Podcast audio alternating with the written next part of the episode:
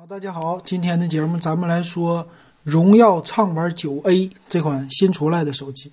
首先来说这界面哈，这个样子外观，外观方面呢，最吸引人的应该是背面，背面的造型啊，尤其是整的挺像三个摄像头的，是一个突出的，而且还是一个大的黑框的背盖。本来呢，它能造成其实就两个摄像头，本来能造成的是竖着的两个摄像头就完事儿了。但是呢，它给你整的样子特别像三摄，因为中间呢多了一个 LED 的闪光灯，然后其他的部分呢再拿字母来代替，哈，挺会做的这外观。那正面呢就是普通的一个珍珠屏，然后背面呢有指纹解锁，没别的了哈。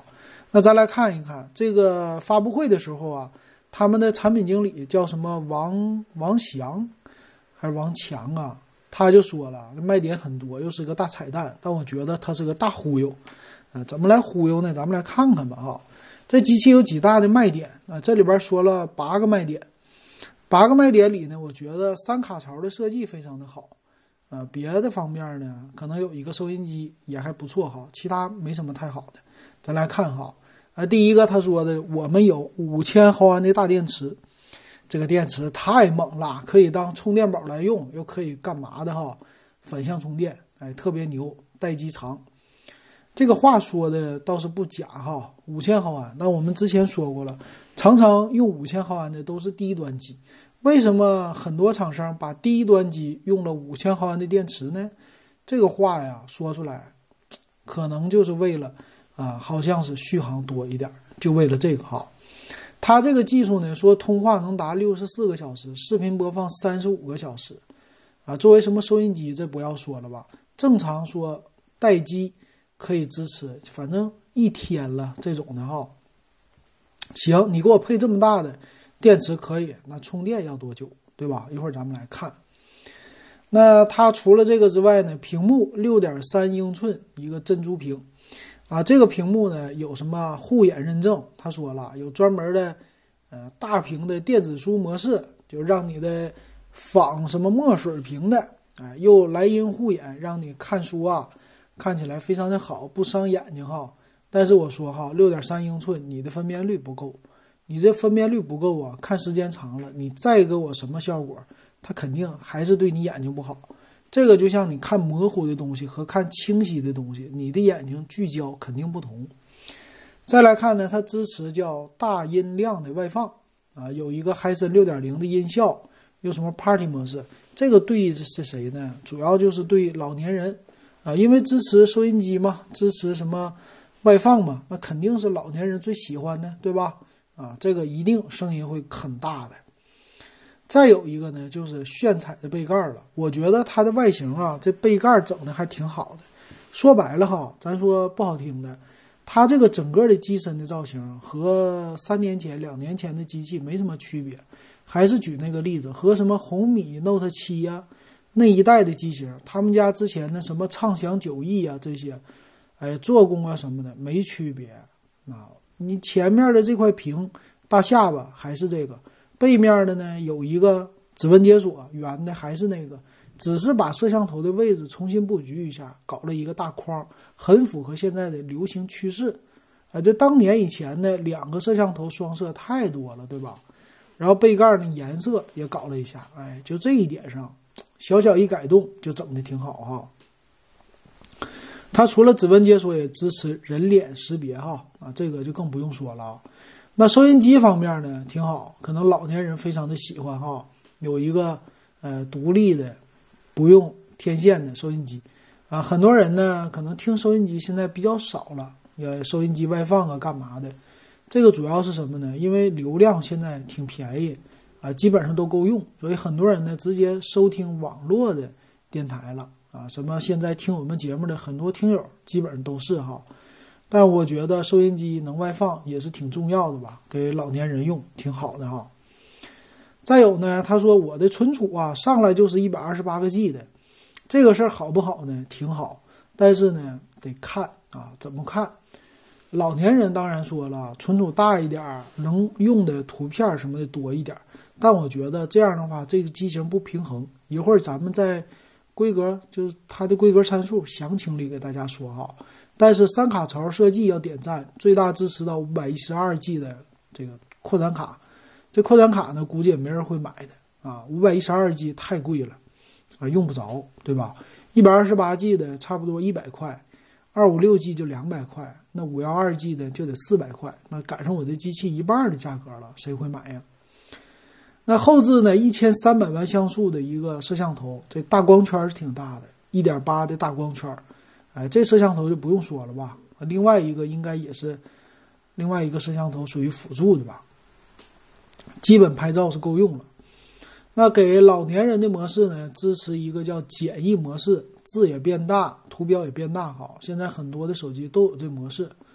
另外，它也加入了一个学生模式。哎，这个挺有意思的，明显的自己的定位就是老年人和学生啊，这定位非常的准确哈。学生模式是什么呢？学生模式让你健康使用手机，有一个就是时间统计。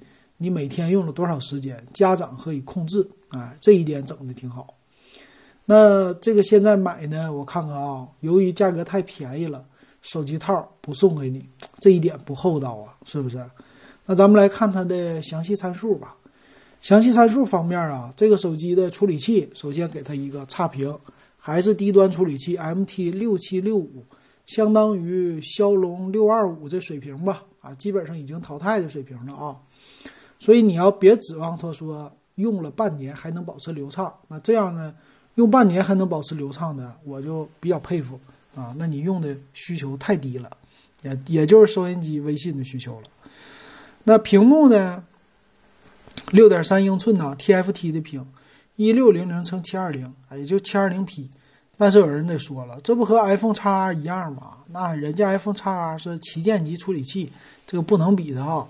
所以这块屏呢，你肯定看起来会觉得颗粒感比较重，但是老年人可能眼神不太好，这颗粒感他不会特别注重。但是要是给学生买，他就会 吐槽了，对不对？再来看内存呢，全系都是四个 G 内存啊，存储呢六十四、一二八两种啊，四个 G 内存也也算是够用了啊。我觉得四个 G 内存没啥，毕竟价位在这儿，但是处理器太弱了。再来看它的拍照，拍照呢。没有超出你的想象，后置呢一千三百万加两百万像素，前置呢八百万像素啊，这个就是为了满足能拍照。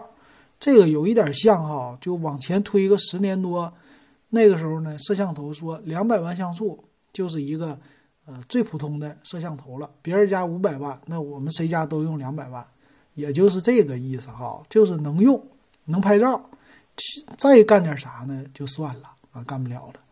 并且呢，WiFi 呀，它也是只有 2.4G 的 WiFi，啊，也就是说阉割了。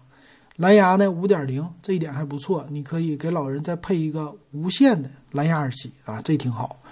五千毫安的电池啊，它配的是常规的五伏二安的充电器，所以充电时间呢，官方没有说啊，但我估计，呃，你奔着两个小时去用了啊，那所以晚上基本上就经常给它充充电比较好。那接口呢也是很低端的 micro USB 的接口，但保留了3.5毫米的耳机接口。机身呢由于大电池，所以厚度9.04毫米，重量185克，又厚又重哈。再来看价格吧，四加 64G 版现在是899，四加 128G 版1199。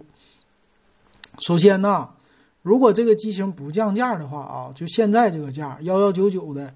四加一二八 G 版是坚决就不用买了，连看都别看了哈！这价位秒杀它的东西太多了。那八九九这个机型呢，我也觉得也是不怎么值得买。为什么呢？啊，如果你说给老人用啊，干嘛的话，啊，如果说只是注重收音机的功能啊，可能你会选。但是这价位啊，它给自己留出来的利润空间非常之大哈。像这样的配置啊，比较过时的配置，我觉得七九九这价位可能我得多说，我说它得降两百啊，六百九十九起有可能。你别觉得这个事儿我有点吹啊，它非常有可能会降下来，因为这个畅玩系列很多啊，什么畅享畅玩啊，他们的主要销量销路在哪里呢？运营商定制，充话费送，或者说。半宽带送，哎，很可能都是这样的。但你要是去一个渠道，你去买它，那你可就吃亏了。送你啥东西你也别买，啊，宁可别送东西，我去买一个别的品牌，八百九十九啊，我出个头九百出个头，我就可以给父母买一个屏幕翻倍，摄像头多一个，像素翻四倍，一千三百万吧，翻四倍，四千八百万，不到四倍啊，三倍多，啊，然后屏幕分辨率翻一倍，没问题啊，就翻两倍吧，差不多啊。不是七二零一零八零的，对吧？内存还能买到六个 G 的内存，六十四 G 的存储，所以内存也多了。这些全多的情况下，才花九百出个头，九百五，只比你这贵了五十块，那性能肯定是更强的了，而且也能插卡，也是三卡槽。我谁买它呀？对不对？啊，所以大家一定火眼金睛哈。如果你想买那个机型，那你可以告诉我，你可以问我，我告诉你是哪款，啊。经常听节目的应该也知道了哈。行，那如果你想知道，加我的微信 w e b 幺五三，哎，六块钱入电子数码点评的群。行，今天这款机器咱们就点评到这儿，感谢大家收听还有收看。